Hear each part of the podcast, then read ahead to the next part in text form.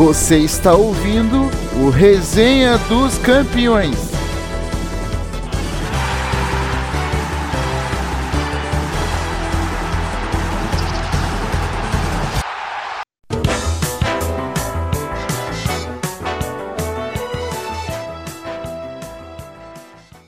Muito bom dia, boa tarde, boa noite a todos que estão ouvindo mais um episódio do Resenha dos Campeões. Eu sou o Luan Gomes e eu estou com o meu colega de sempre, Bruno Leal. Olá pessoal, tudo certo? Semana olímpica para nós. Com certeza. E para falarmos dessa semana olímpica com o foco mais voltado ao futebol feminino, não poderíamos ter presença mais especial do que ela, nossa colega do portal Resenha dos Campeões e também do jornal Fox Diary, Talita Celine. Tudo bom, Talita? Oi, gente, tudo bem? É um prazer estar aqui com vocês, né? E muito obrigada pelo convite. É isso aí. E como já dito antes, o futebol feminino é o tema deste Resenha dos Campeões. Seleção feminina que vai para sua sétima disputa olímpica. Os Estados Unidos são as maiores medalhistas, com quatro ouros e duas medalhas de prata, enquanto as nossas meninas do Brasil conquistaram duas medalhas de prata. Agora eu passo a palavra para o meu colega Bruno Leal, que é o cara dos contextos históricos aqui, para contar mais essa história pra gente. Pois é, o futebol feminino foi introduzido nas Olimpíadas em 1996, em Atlanta, nos Estados Unidos. É, a modalidade já tinha sido aceita, por assim dizer, pela FIFA em 88, quando foi realizado o Mundialito, era como se fosse um torneio amistoso experimental. E foram realizados as Copas do Mundo de 1991 e 1995.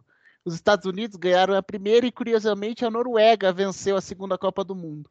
E aí, finalmente, o futebol feminino foi introduzido nos Jogos Olímpicos de Atlanta em 96. Os, a, o Brasil é, chegou às semifinais daquela Olimpíada e acabou sendo eliminado pela China ao perder o jogo por 3 a 2 é, Saiu na frente com dois gols de pretinha e acabou sofrendo a virada. É, depois também perdeu a decisão do terceiro lugar para a equipe da Noruega. É, os Estados Unidos, como o Luan bem disse, são, tem, somam quatro medalhas de ouro. Também ganharam em Atenas 2004, vencendo a seleção brasileira por 2 a 1 1 a 1 no tempo normal, com o, o gol da Pretinha também nesse, nessa partida no segundo tempo do jogo, mas a M1 Ba fez o gol da vitória da prorrogação.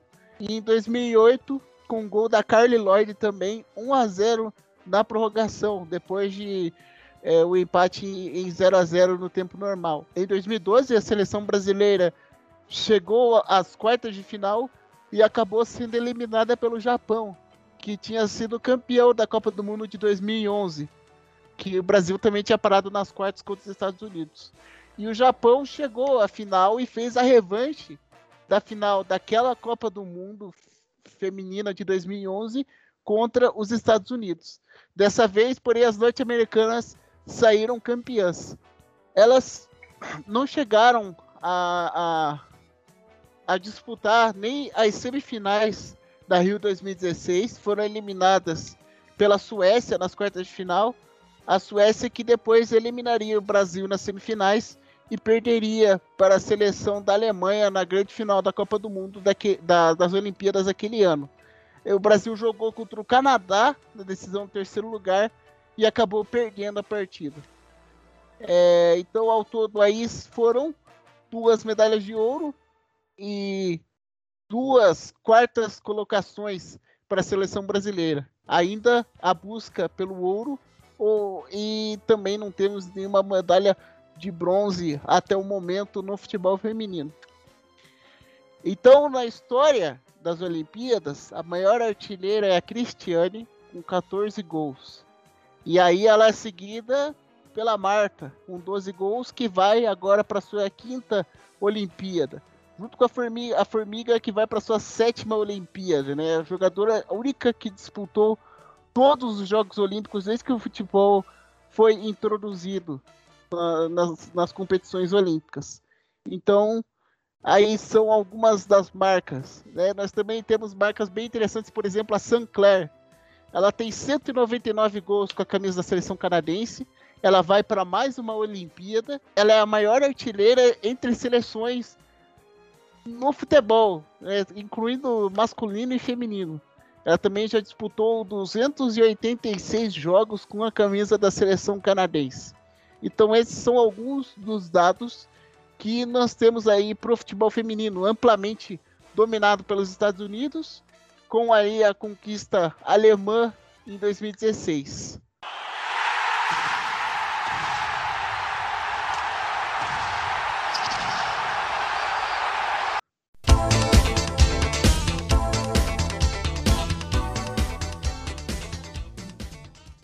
Pois bem, as norte-americanas são as atuais bicampeãs mundiais, com destaque principal para a liderança de Megan Rapinoe e de Alex Morgan.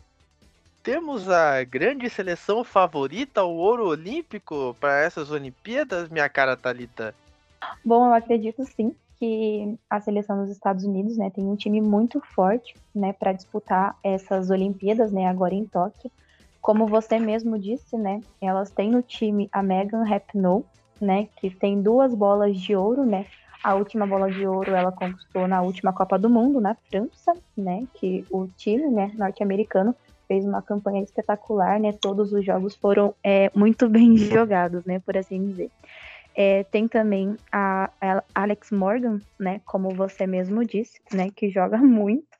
E tem também, né, contam também com a Carly Lloyd, né, que é uma das maiores artilheiras, né, dentro do futebol olímpico, né. Ela marcou oito gols dentro de 18 partidas, né, com a camisa dos Estados Unidos. Ah, então eu acredito sim, né, que os Estados Unidos tenham um bom time, né, que vá brigar sim por títulos esse ano. Pois bem, agora uma pergunta para os dois. Quem vocês acham que brigam pelas medalhas? Pelo menos os três primeiros lugares ali do pódio em Tóquio 2020? Os três primeiros lugares acho difícil prever, mas a prata pode ficar com a Holanda. A Holanda, atual vice-campeã mundial, vem com uma seleção forte. A Inglaterra também vem crescendo muito, apesar de que não acredito que vá chegar muito longe, mas tem um time entrosado, quase todas as jogadoras são da, da, da Premier League feminina. Acho que basicamente são as duas. O Japão também vem forte, é dona da casa e tem boas jogadoras. Tem ainda a capitã das Olimpíadas de 2012 que lidera o time na zaga. Eu acredito que Japão e, e Holanda possam brigar pelas medalhas e a Inglaterra também tentar o bronze ali com, com o Japão. Acho que essa é a projeção. E se o Brasil acelerar um pouquinho, também consegue um bronze. Afinal, eu já acho um pouco, um pouco mais, mais difícil. Não sei, Talita. Então, é, eu também não sei direito, né, a colocação de cada um. Eu acredito sim que a Holanda também ela venha jogando pau a pau aí, né, nos jogos de de treinamento, né, e tudo mais para as Olimpíadas. Então eu acredito que a Holanda, né, esteja disputando, né, esse pódio. Ela ganhou nesses jogos preparativos, né, de preparação para as Olimpíadas, ela ganhou o primeiro jogo de 6 a 1 contra a Bélgica. O segundo jogo ela ganhou de 2 a 1 contra a Alemanha, a Alemanha que é a atual campeã, né, que ganhou a última Olimpíada, Rio 2016. E o último jogo né, da Holanda, é, em preparação né, para a Olimpíada, ela ganhou da Noruega de 7 a 0. Então eu acho que a seleção holandesa né, tem um grande potencial aí para disputar né, esse pódio. Acredito também que a Suécia tem um grande time, né? Na última Olimpíada ela ficou em segundo lugar, né? Perdeu para a Alemanha, mas eu acredito que ela também vai brigar esse ano por, né, para ficar ali no pódio. A Alemanha, né, como eu já disse, ganhou o, o ouro olímpico, né? Eu acho que também está disputando aí. Ela é a segunda colocada no ranking da FIFA, né? Tem duas Copas do Mundo, então eu acho que é uma seleção muito forte. E é claro, o Brasil, eu acredito que, como você mesmo já falou, né, Bruno? Se o Brasil der um pau aí, eu acho que as mulheres conseguem também o pódio. É meio difícil falar, né, quem vai ficar em primeiro, segundo, terceiro, quem vai brigar, quem não vai brigar, né? Porque são seleções muito competentes, né? Eu já listei quatro seleções, e isso que eu nem incluí os Estados Unidos, né? Que também tem uma seleção muito forte. Então eu acho difícil eu falar assim quem vai ficar em primeiro, quem vai ficar em segundo e quem vai ficar em terceiro. Mas eu acho que o meu chute, né, vão para essas cinco ali pela, pela briga. Pela briga, perdão. Pela briga, né, a, ao pódio. Então eu acho que é Estados Unidos, Alemanha, Holanda, Brasil e Suécia. Eu acho que são esses cinco, essas cinco seleções que vão brigar. E eu acho que tem outra coisa aí, que nem eu falei. É, acho que eu não falei isso no masculino, mas acho que vale muito. Olimpíadas, é, assim como quase outro, todos os outros esportes, ela depende muito do, do momento. Né? O momento do Brasil é bom. Né? Ele não é espetacular, mas ele é bom. Ele foi melhor. Não foi melhor, foi parecido em 2016, mas ele não era tão bom. Acho que agora está mais equilibrada a seleção, né? Então talvez consiga chegar um pouco mais longe. É, e, e, os Estados Unidos vivem num grande momento. É né? por isso que eu, Bruno, particularmente aponto como as grandes favoritas.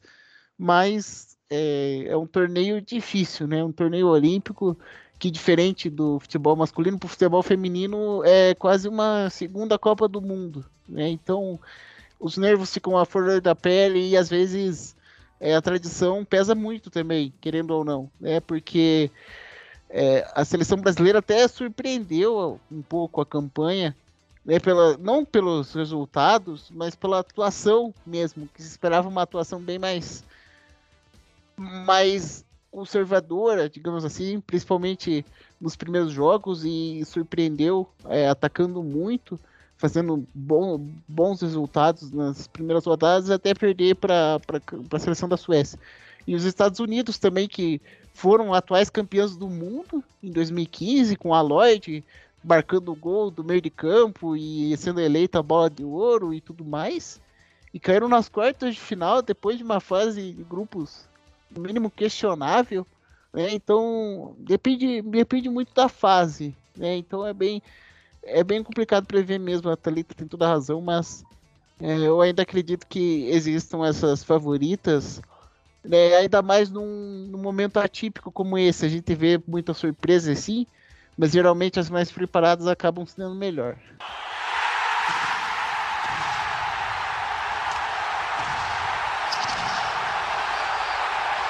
Pois bem, já que estamos falando de seleção brasileira, vamos continuar nessa pegada, já que a nossa seleção ficou em quarto lugar na Rio 2016, além de ter sido eliminada nas oitavas de final na Copa do Mundo, tanto em 2015 quanto em 2019, para Austrália e França, respectivamente. Porém, agora com a técnica Pia Sandhag, a seleção vem conseguindo bons resultados, como a ótima campanha no pré-olímpico, com 7 vitórias, 32, 31 gols marcados e apenas 2 sofridos. E para todo mundo que ainda não ficou sabendo da convocação, aqui está a lista: goleiras Bárbara Havaí Kinderman, Letícia Benfica e Aline Reis Tenerife. Defensoras: Poliana, Corinthians, Érica, também Corinthians, Rafaele, Palmeiras, Tamires, Corinthians, Bruna Benites, Internacional, Jucinara, Levante da Espanha e Letícia Santos, Frankfurt. Meio-campistas: Júlia Bianchi, Palmeiras, Duda, São Paulo, a Eterna Formiga, também São Paulo, a Rainha Marta, do Orlando Pride, Angelina, do OL Rein, Andressinha, do Corinthians, e a craque Andressa Alves, da Roma. Atacantes: Debinha, North Carolina Courage, Ludmilla, Atlético de Madrid, Geise, Madrid CFF, Bia Zanerato, Palmeiras e Gil Queiroz, Barcelona. Talita e Bruno, o que esperar dessa seleção? Bom, acho que eu vou começar então, né, falando um pouquinho. É, eu acredito, né, que como eu já falei, né, no anteriormente, né, que a seleção brasileira feminina tem sim capacidade de brigar, né, por um lugar no pódio. Eu volto a falar a mesma coisa, né? Eu acredito que a seleção ela vem muito forte, né? É, tiveram algumas surpresas aí na escalação da Pia, ela não convocou a Cristiane, né? A maior artilheira dos Jogos Olímpicos, né? né na categoria futebol feminino é, que tem 14 gols em quatro Olimpíadas, né? E todo mundo ficou em choque. Eu também, para mim, parecia que ia acabar o meu mundo quando ela não estava na lista de, das relacionadas, né? Porque eu acredito que seja uma jogadora muito competente. Eu sou fã dela, né? Mas não desmerecendo né, o trabalho das outras. Eu acredito que é, o Brasil tem uma grande capacidade, né? O Brasil ele conta com quatro jogadoras do Corinthians, né? É, e o Corinthians é o atual, o time atual campeão é, brasileiro feminino, né? E ele é o líder do ranking. Ele conta com a Poliana, com a Tamires, com a Andressinha, Andressinha, perdão, e com a Érica, né? Que jogam no Corinthians, ou seja, é um time muito forte, né? É, acredito que o, o Corinthians, né, ele é o maior time em relação nacional, né, do futebol. É, igual eu falei, né, ele é o líder do ranking, né, joga um, ótimo futebol feminino, conta com essas quatro jogadoras, então eu acredito que tem potencial sim, né, de ganhar algo, né. Conta também com a Formiga, né, que é uma lenda que joga até hoje, desde o primeiro jogo das Olimpíadas até hoje, ela tá jogando, tá em campo, tem raça, a mulher joga demais, né. Tem a Marta, né? Que é a rainha do futebol também, que não se iguala a ninguém, a mulher joga demais também. Também tem Andressa Alves, né? Que joga demais. Então eu acredito sim que o Brasil ele tem potencial, né? Só tem que saber organizar direitinho. A Pia vai ter que saber organizar as meninas de uma forma correta. Mas eu acho que temos potencial sim de ganhar algo, né? De levar uma prata, um bronze, até mesmo um ouro, né? Quem sabe? É, é, é, uma, uma boa seleção, vem de bons resultados aí no, no comando da Pia. Eu achava, eu honestamente achava mais provável ela não convocar a Formiga, por mais, por mais que, né, a Formiga tenha jogado em todas e tudo. Mas eu achei que dessa vez não ia, ia só a Cristiane, e foi o contrário. Né? E a Cristiane que agora vai marcar os gols dela nos microfones da Globo. É... Mas eu acho que a seleção ela, ela tem certo equilíbrio. A André Alves, como diz o Lua, pode ser o, o grande escape. Né? A, gente, a gente tem que contar também que outras jogadoras possam ser protagonistas né? a, esse, a esse ponto aí do, do futebol feminino. É, ela fez uma boa Copa do Mundo na França, é, teve também a Debinha, que começou mal na Copa da França e depois deu uma engrenada. É, então a seleção brasileira ela tem, tem bons valores e, e, e, pode surpreender, como disse a Thalita, até veio fazendo um bom trabalho com a Pia, então surpreender não, não só pelo nível das jogadoras, mas pela organização dentro de campo.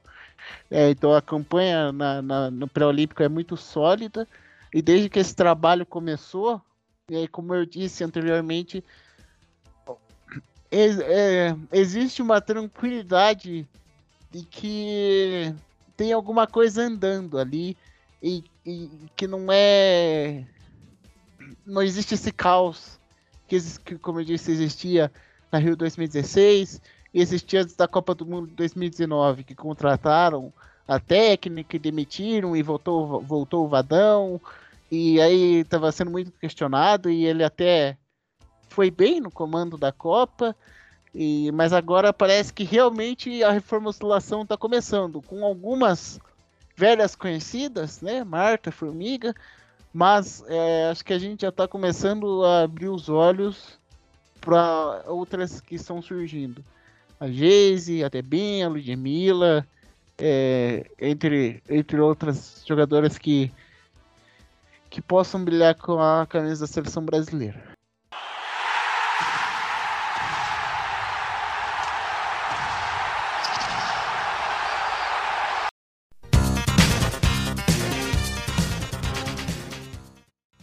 Só uma coisinha para falar aqui que eu acho que vai ser um grande desafio para Pia, porque ela vem de dois ouros e uma prata nas Olimpíadas anteriores, né? Ela como técnica dos Estados Unidos e da Suécia.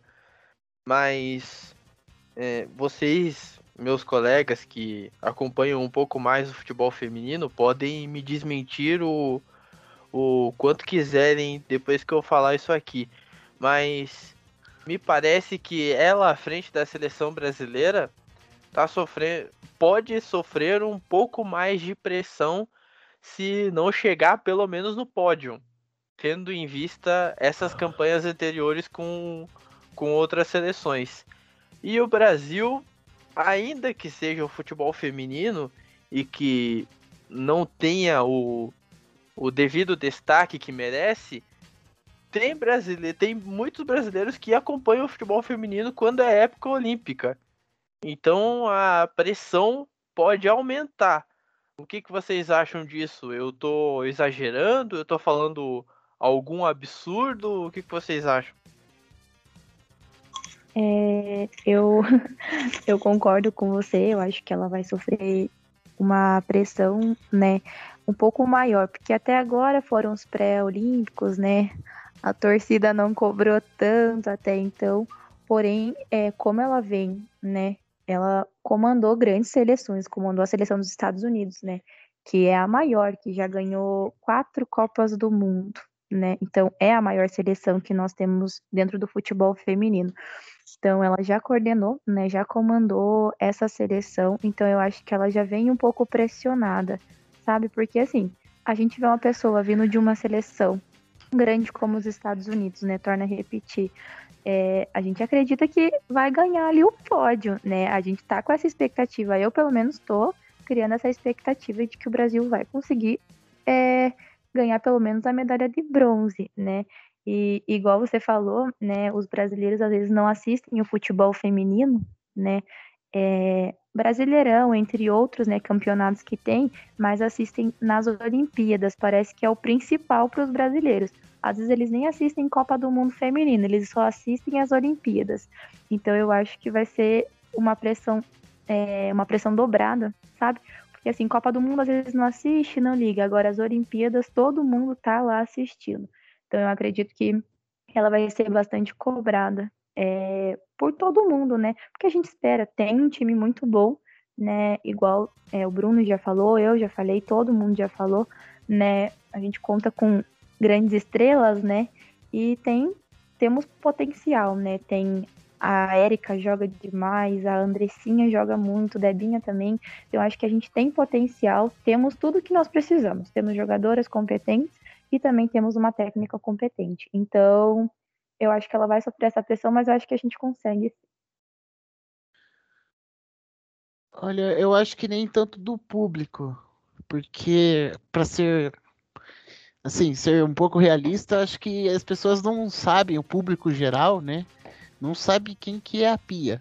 Eles sabem que o Brasil foi eliminado por uma seleção que tinha uma técnica mulher e talvez reconheçam o rosto dela.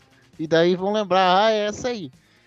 É, e daí talvez esperem alguma coisa, alguma defesa forte ou algo do tipo. Mas eu acho que a, a pressão dessa vez é um pouco menor. É claro, né? A pressão. Você trabalha no, no time da CBF fica complicado. Né? Você perde, é um desastre.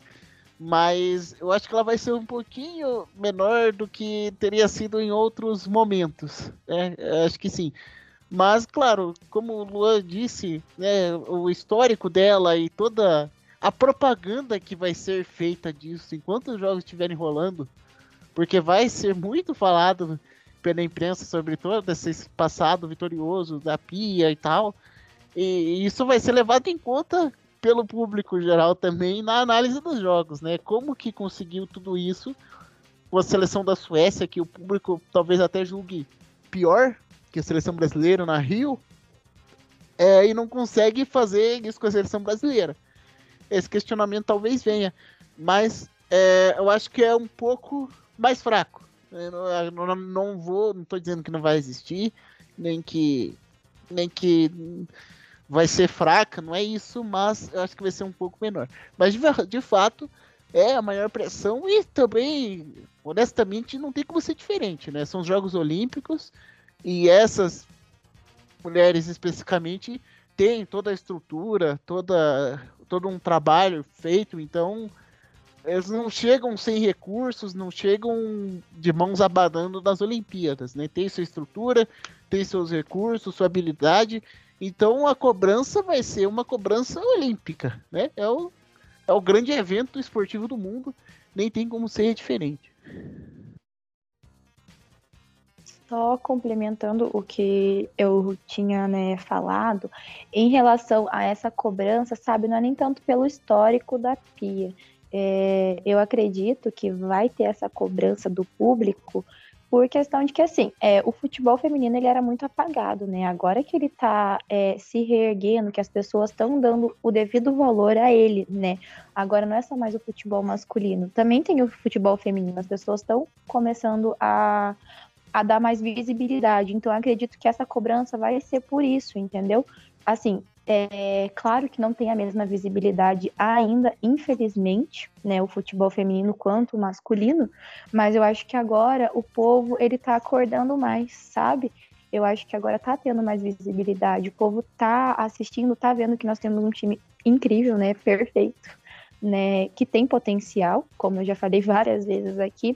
Então eu acho que a cobrança não vai ser pelo que a Pia fez nas outras seleções, né? Pelo que a, a Pia perdão, fez pelos Estados Unidos, mas sim pela, pela, pela, pela visibilidade né, que está tendo agora o futebol feminino. Então, assim, é, o povo tá dando mais valor, sabe? Eu sei que é, tem gente que ainda não conhece, tem gente que não sabe quem é Pia, tem gente que não sabe quem né, são determinadas jogadoras. Mas eu acho que o povo vai cobrar não quanto cobra, né, uma seleção masculina né? Infelizmente, né, o povo ainda puxa mais sardinha para esse lado. Mas eu acho que vai ter essa cobrança por isso, sabe? É, nessa questão. Você acha que vai parar, por exemplo, eu estou entendendo o seu ponto. Você acha que vai parar assim aquela coisa de, cara, legal futebol feminino, só de ver elas jogando já é ótimo, né? Porque elas são guerreiras, tal. Acho que vai acabar com isso e vão cobrar mais desempenho mesmo, é isso? Porque eu é, entendo é, dessa acho... forma também. Porque eu acho que é muito visto, poxa, futebol feminino, aqui a gente não dá valor, não sei o quê. E fica por isso mesmo, não, não é cobrado, né? Você acha que é isso? É, eu acho que é isso. Porque assim, antigamente, né, nas outras Olimpíadas, Copa do Mundo, que foi, o pessoal assistia por dó. Né? Tipo, exatamente, exatamente. Isso é o futebol feminino, vamos dar uma moral para as mulheres e vamos assistir aqui, né? Então eu acho que assim, o pessoal assistia muito por dó eu não que agora esteja 100% mudado, né? Porque ainda tem que mudar muito, né? Sim, a visibilidade sim. ainda é menor, como eu já falei. Mas eu acho que assim, o povo vai começar a cobrar mais, sabe? Porque assim, é, tem capacidade, então tem que cobrar, sabe? é o certo. Não tem que ficar de boa, achar que tá tudo bem, tudo ótimo. Não, tem potencial, vamos cobrar, entendeu? Então, assim, o pessoal vai parar é, eu espero, né, pelo menos que nessas, nessa Olimpíada, né, de Tóquio agora, o pessoal pare de assistir por dó, pare de torcer por dó, né, é, não somos coitadinhos, né. Para Nós de temos... transmitir com dó também, né, é, vamos deixar claro. É, tem que, tem que dar aquela emoção, né, é futebol, o país do futebol, né, pelo amor de Deus, como assim? Então eu acho que, que é isso, acho que você compreendeu o que eu falei, né, tem que ter mais visibilidade, sim, tem que ter mais cobrança, sim, entendeu? E o povo vai parar com o tempo, né? Se for mudando, se a narração do futebol feminino for mais empolgante, né? É, o povo vai parar de assistir somente por dó, né? Ai, tenho dó delas porque ninguém vê. Não é assim que funciona, né? Tem que assistir porque tem que assistir e pronto. Não tem que ter dó, né? Mas eu acho que vai ser cobrado por isso. É muito, muito bom. Achei, achei muito legal esse, esse levantamento. A questão da transmissão não é nem pela empolgação ou não, mas acho que é, vai haver uma cobrança maior, ou deve haver, pelo menos, não sei, uma cobrança maior por parte da imprensa nas análises também, né? Porque eu acho que eu acho que todo sentimento assim de dó também ele vem por parte né, de quem transmite e é normal, é natural. É natural porque justamente por tudo isso que você falou. E a gente espera que agora mude um pouco o discurso, até porque a gente vai ver mulheres narrando também, né? Eu assim, eu acho que a pior coisa que, que existe é, em qualquer se você falar agora entrando um pouco da política, mas não partidária, você falar de qualquer minoria e tudo mais, a pior coisa que tem é você assistir minoria por dó, você é, transmitir com dó e falar, poxa, né, é, futebol, mulheres e tal, que dó, né, é, é bem isso que você falou, e... É, eu... É, eu acho que é a pior coisa, é pior do que você segregar, do que você que você diminuir pelo fato de ser mulher e tudo mais. Acho que pior do que isso é você ser o. É aquela história, né? Uh, que eu já vi muitas mulheres dizendo, não vou entrar nessa polêmica, mas, cara, eu prefiro o macho babaca do que o cavalheiro, né? Que, que, que, é, que acha que tudo tem que fazer pra mulher tudo mais, né? E eu acho que é um princípio, claro, um pouco diferente, né? Claro que é um, um pouco as, além disso, mas eu, eu imagino, não sei o que você diz sobre isso, Thalita, mas eu imagino que pior para mulher do que ser é, excluída, não passar na TV, ou essa assim, é ser vista dessa forma. Ah, elas não conseguem, elas, né, que nem você falou aí, né, vamos assistir por dó e tal. Eu acho que é muito pior do que você não transmitir até, ou deixar completamente de lado. É, é porque parece que eles diminuem, né? Acham que a mulher às vezes é um sexo frágil ou alguma coisa assim, né? E acabam fazendo essas palhaçadas, né? Achando que. e achando que vai ajudar em algo, sabe? Claro que é muito bom ter a visibilidade, né? Que o futebol feminino cresça cada vez mais, é isso que eu espero. Porém, sabe, não tem aquele amor realmente por aquilo, sabe? A gente não quer que ninguém tenha dó da gente, sabe? Agora tô dizendo como mulher, né? Uhum, uhum. Quer ter a visibilidade que a gente merece, né? Como qualquer um merece. Então é realmente isso que você falou, sabe? Às vezes o povo assiste por obrigação, essas coisas. Não é isso que a gente quer. Entendeu? A gente quer que valorize nós queremos, né, que valorizem o futebol feminino, assim como também valorizam o futebol masculino, né? Então eu acho que os dois devem ser valorizados de forma igualitária.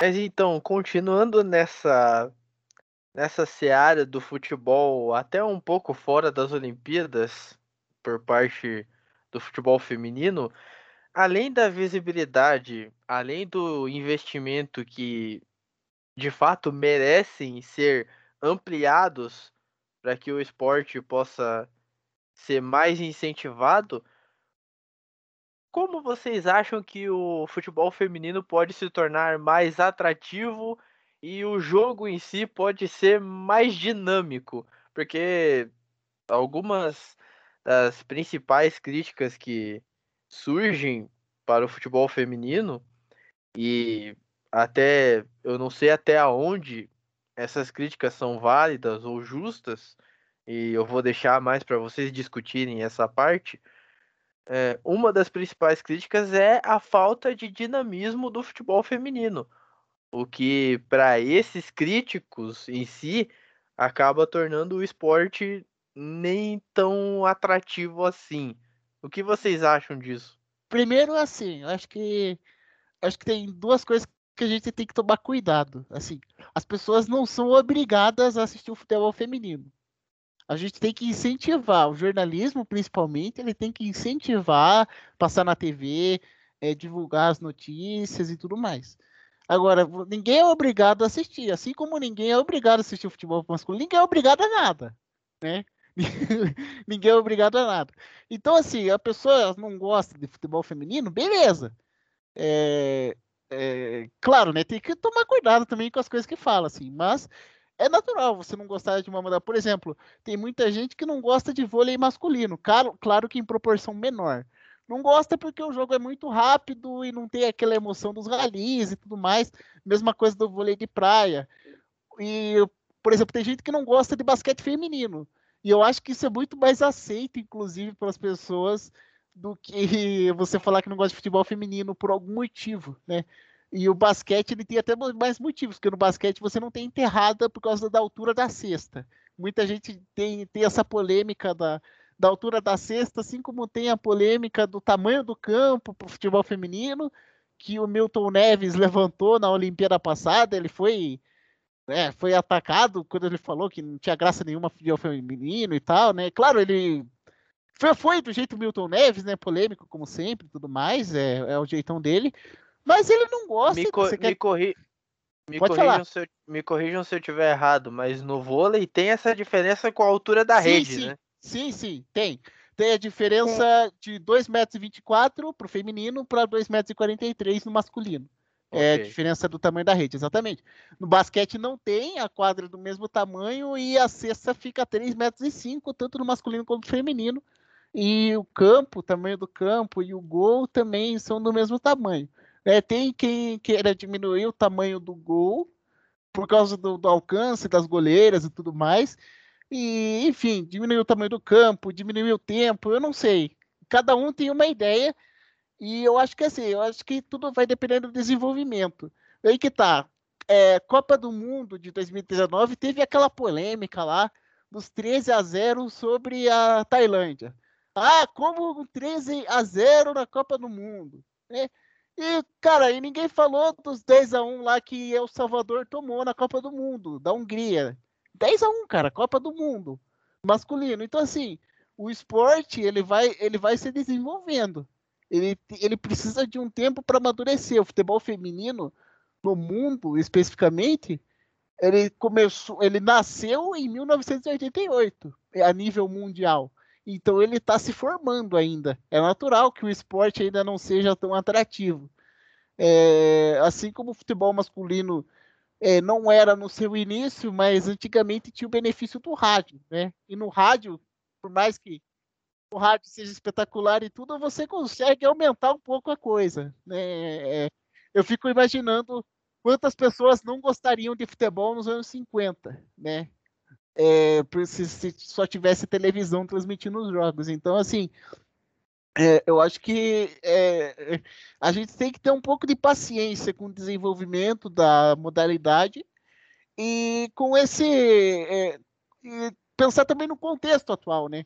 Por exemplo, nos anos 50, além dessa questão do rádio, as coisas, o mundo era mais parado, assim, né? O futebol era mais lento, mas o pessoal aguentava assistir quando ia para o estádio, por exemplo, porque tudo era mais parado, tudo era um pouco mais devagar, né? O professor Pablo mostrou para a gente uma vez o programa tal do Pinga Fogo, era um programa de debate e cada um falava por meia hora consecutiva e era um campeão de audiência da TV Tupi, sabe? Então as coisas eram mais lentas. Agora o pessoal se acostumou com o ritmo mais frenético e o futebol feminino ele está se desenvolvendo ainda. Ainda não chegou no ápice da forma física, das jogadoras, ainda não chegou no, no ápice em tudo, né? Em velocidade, em chute, em é, principalmente preparação das goleiras, né? Que é, a gente ainda não teve uma grande goleira no futebol feminino, apesar de, ter, de termos boas goleiras, né? E muito isso se deve ao desenvolvimento. Se, né, por acaso acharem que diminuir o tamanho do gol ajude, não vão diminuir o tamanho do gol. É, isso aí fica pra, a critério de quem desenvolve esporte. Mas eu acho que é muito reducionismo. Eu acho que a gente tem que esperar um pouco antes de sugerir, esperar com que o jogo se desenvolva pelo jogo. A uma hora alguém vai ter essa ideia dentro de campo e o futebol feminino vai se transformar de alguma forma. Eu acho que é assim que funciona o esporte em geral. Bom, é, eu acredito, né, que toda essa questão de visibilidade no futebol feminino e tudo mais, é, entra muito uma parte histórica, né? É, nós, vivemos, né, e somos de um país machista, né, não entrando em nada em relação política nem fora disso, né, tô falando o que é apenas, né, nós vivemos em um país machista que, claro, que antigamente era mil vezes pior, né, não que agora tenha melhorado em muita coisa, né, mas eu acho assim, é, nós como já falei, né, temos de um país machista, né, aonde futebol é coisa apenas de menino, né? É, antigamente você pegava as crianças, não, não tô falando de antigamente de 90 anos atrás, tô falando por agora. Você pega um menino, uma criança, ele quer, o sonho dele é ser jogador de futebol. Mas se você pergunta para uma menina, ela não vai falar que o sonho dela é ser jogadora de futebol, entende? Porque não tem essa visibilidade como tem o futebol masculino. É, eu acredito sim que os jogos eles deveriam ser sim passados é, na TV aberta, né? Como também é passado o Brasileirão, né? Na Globo toda quarta-feira, nove e meia. Antigamente, né? Agora não tem mais mas no SBT, na Record, não importa a emissora, né? Eles estão transmitindo o futebol masculino. É, parece que eles se sentem obrigados agora a mostrar o futebol olímpico, né? E a Copa do Mundo feminina agora que está sendo mostrada na TV aberta, né? Alguns jogos, alguns jogos da seleção da seleção brasileira, né? Então assim, eu acho que aos pouquinhos a gente vai ganhando espaço, né? Agora o Desimpedidos né, que é o canal de futebol, né, do YouTube, para quem não conhece, é, tá transmitindo, né, o Brasileirão, o A1, o A2, né, que é como funciona o Brasileirão feminino. Então, assim, quando eu fiquei sabendo, né, da notícia que o Desimpedidos ia transmitir é, o futebol feminino, né, o Brasileirão feminino, eu, sabe quando você se sente realizada? Eu me senti muito feliz, porque é uma oportunidade que eu tenho de assistir entendeu? Mas o quanto de gente que não tem acesso à internet ainda, que não consegue abrir o YouTube e ir lá e assistir o futebol feminino, entende? Se passasse numa Globo, numa SBT, numa Record, que todo mundo tem acesso, eu acho que seria algo mais fácil, eu acho que seria algo mais é, visível, sabe? É, concordo com o Bruno, ninguém é obrigado a assistir o futebol feminino, assim como ninguém é obrigado a assistir o futebol masculino, o basquete, o judô, ninguém é obrigado a assistir nada. Eu acho que deveria sim ser transmitido nesses canais. Eu acho que seria um ponto muito positivo, sabe? Porque às vezes você está passando lá de canal, não tem nada para fazer, você vai colocar no futebol feminino e você não vai estar tá assistindo por dó, você vai ver que está passando na televisão e você vai parar. Nossa, vou assistir aqui as mulheres jogando, por exemplo, um Brasileirão, Flamengo e Corinthians, por exemplo né, que teve um jogo do Brasileirão entre essas duas equipes, você vai parar, você vai assistir, entendeu? Você vai dar uma moral, você vai levantar a moral dessas meninas assistindo o futebol delas, entendeu? Então, eu acho que seria bem importante isso. É, para quem não assistiu, né, o futebol feminino no Desimpedidos, assistam, gente. É muito bom, vocês vão adorar. Mas eu acho que é isso, sabe? É, não só também em relação a empolgação de narrar e tudo mais, porque eu acho que isso tem que ser, como eu já falei, né, algo igualitário, né? Eu acho que tem que ser para ambos. Se para o futebol masculino o cara consegue gritar três minutos para o gol, por que, que para o futebol feminino ele não consegue? Né? Então eu acho que tem que ser algo muito igual, né? Você tem que você tem que ver que agora o futebol feminino sim tá é, reaparecendo, né? Porque ele ficou ofuscado por um bom tempo. Né? Então ele está se reerguendo e ele vai estar tá aí para incomodar muita gente ainda por um bom tempo. Para aqueles que não gostam né, e não apoiam e tudo mais, ele vai ficar aí e eu espero que cresça cada vez mais. Então eu acho que é necessário sim é, a participação de todos né, para que isso aconteça. Não vai adiantar só eu ligar a televisão para assistir o futebol feminino, né? É necessário que, é, que todos, né, aqueles que gostam, é claro, de futebol, né? Não tô obrigando uma pessoa que odeia futebol a assistir o futebol feminino, porque daí vai ser um tédio para a pessoa. Mas eu acho que é necessário sim essa visibilidade. É... Mas eu acho que vamos conseguir sim, igual eu falei, nessa né, questão do Desimpedido transmitir né, esses jogos do Brasileirão ajudou muito. Eu, nossa, quando tinha jogo, eu compartilhava para todo mundo, para todo mundo assistir, que eu sabia que gostava de futebol, né? E ia gostar para que para que tivesse sim uma visibilidade, para que as pessoas vissem, né, que é importante sim, porque vai que futuramente, né, passe numa Globo, passe, né, em uma outra emissora, né? Então acho que é bem importante. É, só para a gente não cometer nenhuma injustiça, né?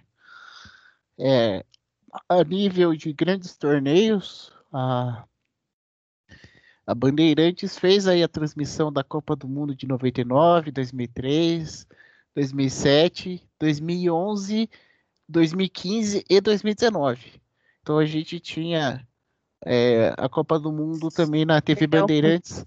Claro que tem um alcance menor, né? Até por, pelo sinal mesmo, da, pela, por questões técnicas, né? Nem, nem tanto pela divulgação, claro.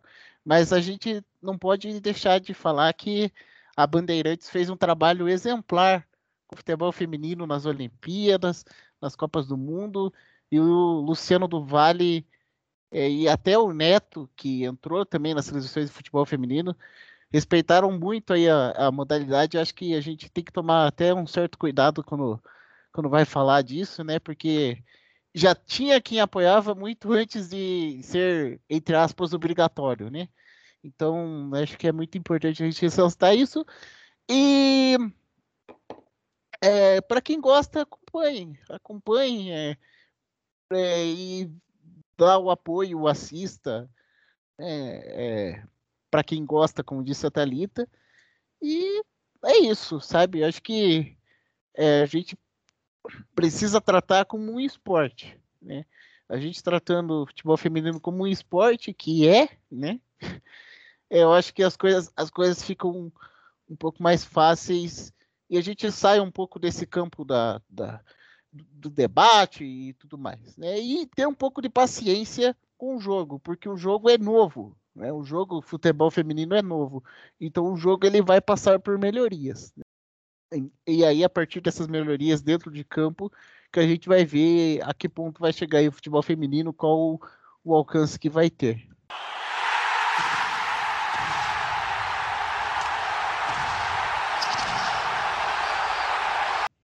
Pois bem, e agora depois desse grande papo que tivemos sobre futebol feminino, tanto em Olimpíadas quanto o desenvolvimento do esporte como um todo, vamos para, vamos para o quadro Clubes Paranaenses.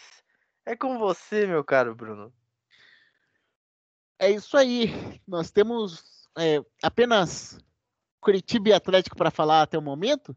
Podemos falar do Paraná também, apesar de que a gente já falou semana passada que venceu é, a equipe do Mirassol por 3 a 0 né? Mas agora, como o Paraná está jogando na segunda, a gente grava na segunda, não tem como falar do Paraná por enquanto. De qualquer forma, é, o Paraná conseguiu se recuperar na competição. Vamos ver aí até se consegue se afastar um pouco da zona de rebaixamento. O Coritiba venceu mais uma, dessa vez bateu o Sampaio Correia fora de casa. É, veio tendo aí boas atuações, já há sete jogos sem perder, uma excelente campanha na Série B, até surpreendente, uma defesa muito sólida. A equipe do Curitiba é, vem conseguindo aí manter os seus resultados na segunda divisão, é, agora sim se candidatando é, para subir para a primeira divisão. Vamos ver aí se o Morínigo mantém a pegada. E, como estamos falando de futebol feminino, vamos falar do Atlético, que teve a partida, a decisão do acesso para a Série A1 no futebol feminino, né, Thalita? Então, como né, os meninos já falaram, né, como o Bruno já falou, é, o Atlético Paranaense, né, com o time feminino, veio jogando ótimas partidas, né, com um ótimo elenco. Jogou é, ontem, né, no dia 18 do 7, contra o Bragantino, né, as quartas de finais.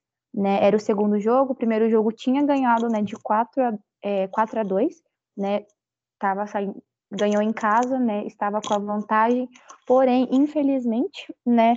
Acabou perdendo, né? Ontem para o Bragantino de 2 a 0, é, levou, né? A, o final do jogo para os pênaltis e acabou perdendo, né? Nos pênaltis é, de 4 a 2 é um grande elenco, né, do Atlético, do Atlético feminino. Eu acredito que as meninas têm sim grande potencial, né, de, de continuar, né, nessa jornada que foi muito boa, né, a princípio. Tinha ganhado já é, nas oitavas contra a UDA de 3 a 0, né? Veio tendo ótimas partidas, né? Porém, infelizmente, acabaram perdendo, né? Mas a, creio que acontece, né?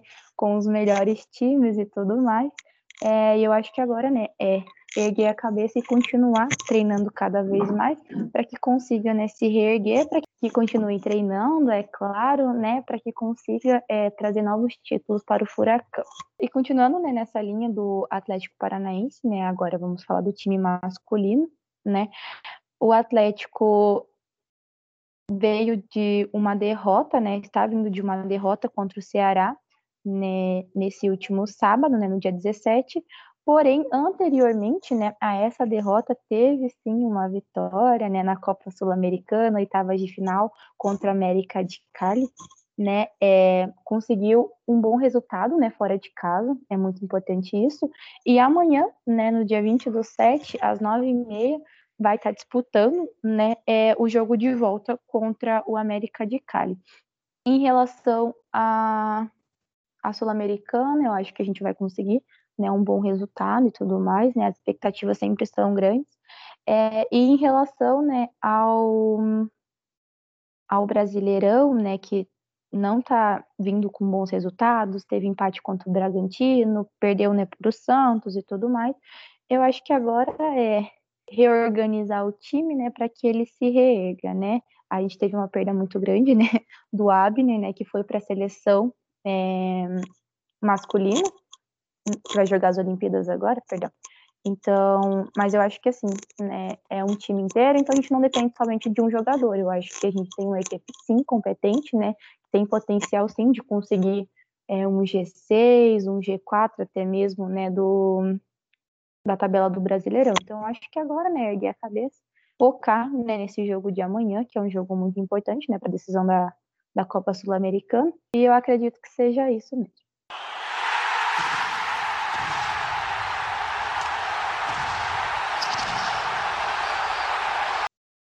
Pois bem, para finalizarmos essa edição, vamos com a matéria da semana, que é mais um episódio da nossa série Torcedor Campeão, não é mesmo, Bruno? Exatamente. O Marcelo foi entrevistado, é, torcedor do Clube do Remo. Ele, um fanático torcedor do Clube do Remo, aliás, contou tudo sobre o time, sobre sua paixão pelo Clube do Remo falou dos, dos, grandes jogadores que viu jogar com a camisa do Azulino, falou da rivalidade com o Paysandu, dos grandes momentos que vive no estádio. Não percam então o terceiro episódio da série Torcedor Campeão. Já temos o episódio do Botafogo da Paraíba, temos o episódio do Paysandu e agora o episódio do Remo e tem muito mais por aí. Ainda tem São Paulo, tem Fluminense, tem Internacional. Fiquem ligados.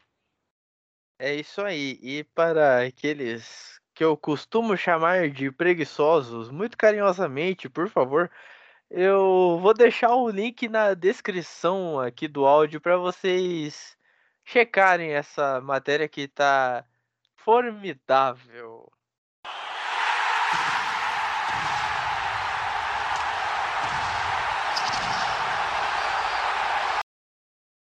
Pois bem, gente, vamos encerrando mais um episódio do Resenha dos Campeões. Eu gostaria de agradecer a humilde presença de Talita Celine, que abrilhantou o episódio de hoje, nos ajudando a entender um pouco mais sobre o futebol feminino, tanto nas Olimpíadas como no aspecto geral. Talita, muito obrigado. Imagino, obrigada a vocês pelo convite, né? É sempre uma honra estar aqui e podem me convidar mais vezes que eu volto. ah, pode deixar, convidaremos sim. E para quem quiser olhar um pouco mais do trabalho dela, os links para algumas das matérias delas no jornal Fox Diary e também a matéria que ela fez sobre a Dama de Ferro do futebol do Chelsea também estará na descrição do áudio, beleza? Eu sou o Luan Gomes e eu estive com Bruno Leal. Até mais, galera. Um grande abraço, uma boa semana. Boa Olimpíada a todos. É, coloquem os despertadores para os esportes que vocês gostam. Acompanha futebol masculino, futebol feminino, acompanhe tudo, tudo que vocês quiserem. Vela, é, badminton, hockey sobre a grama, o que vocês quiserem. Olimpíadas é uma festa. Com certeza. E estaremos acompanhando de perto em todos os nossos todas as nossas mídias, beleza?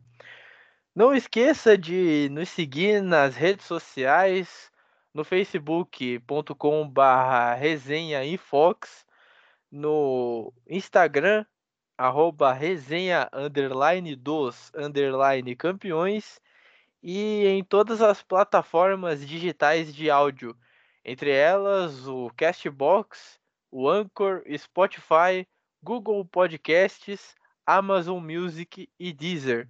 Eu vou ficando por aqui. Forte abraço e até o próximo episódio. Falou!